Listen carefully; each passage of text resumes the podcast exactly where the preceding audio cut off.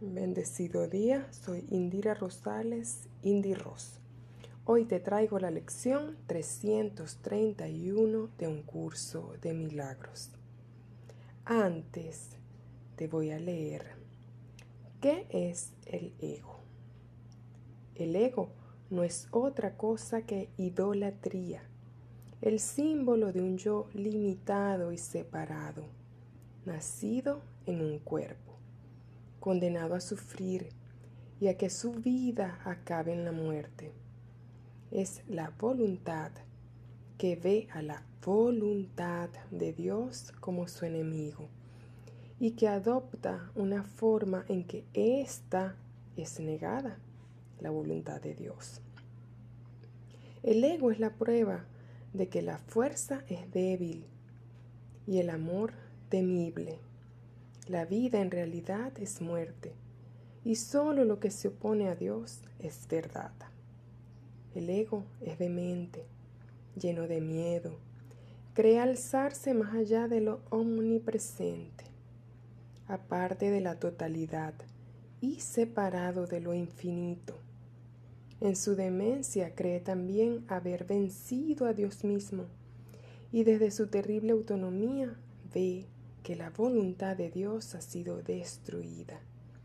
Sueña con el castigo y tiembla ante las figuras de sus sueños, sus enemigos, que andan tras él queriendo asesinarlo antes de que él pueda proteger su seguridad, atacándolos primero. El Hijo de Dios no tiene ego.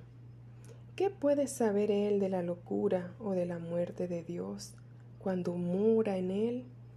¿Qué puede saber de penas o de sufrimientos cuando vive en una dicha eterna? ¿Qué puede saber del miedo o del castigo, del pecado o de la culpabilidad, del odio o del ataque, cuando lo único que le rodea es paz eterna? Por siempre imperturbable y libre de todo conflicto, en la tranquilidad y silencio más profundos? Conocer la realidad significa no ver al ego ni sus pensamientos, sus obras o actos, sus leyes o creencias, sus sueños o esperanzas, así como tampoco los planes que tiene para su propia salvación y el precio que hay que pagar por creer en Él. Desde el punto de vista del sufrimiento, el precio que hay que pagar por tener fe en Él es tan inmenso que la ofrenda que se hace a diario en su tenebroso santuario es la crucifixión del Hijo de Dios. Y la sangre no puede sino correr ante el altar donde sus enfermizos seguidores se preparan para morir. Una sola azucena de perdón, no obstante, puede transformar la obscuridad en luz y el altar de las ilusiones en el templo a la vida misma. Y la paz se le restituirá para siempre a las santas mentes que Dios creó como su Hijo, su morada, su dicha y su amor, completamente suyas y completamente unidas a Él. Y ahora la lección 331. El conflicto no existe, pues mi voluntad es la tuya. Padre, qué absurdo creer que tu hijo podía causarse sufrimiento a sí mismo. ¿Cómo iba él a poder planear su condenación sin que se le hubiera provisto de un camino seguro que lo condujese a su liberación? Me amas, Padre, y nunca habrías podido dejarme en la desolación para morir en un mundo de dolor y crueldad.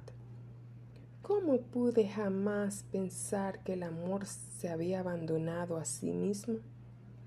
No hay otra voluntad que la voluntad del amor.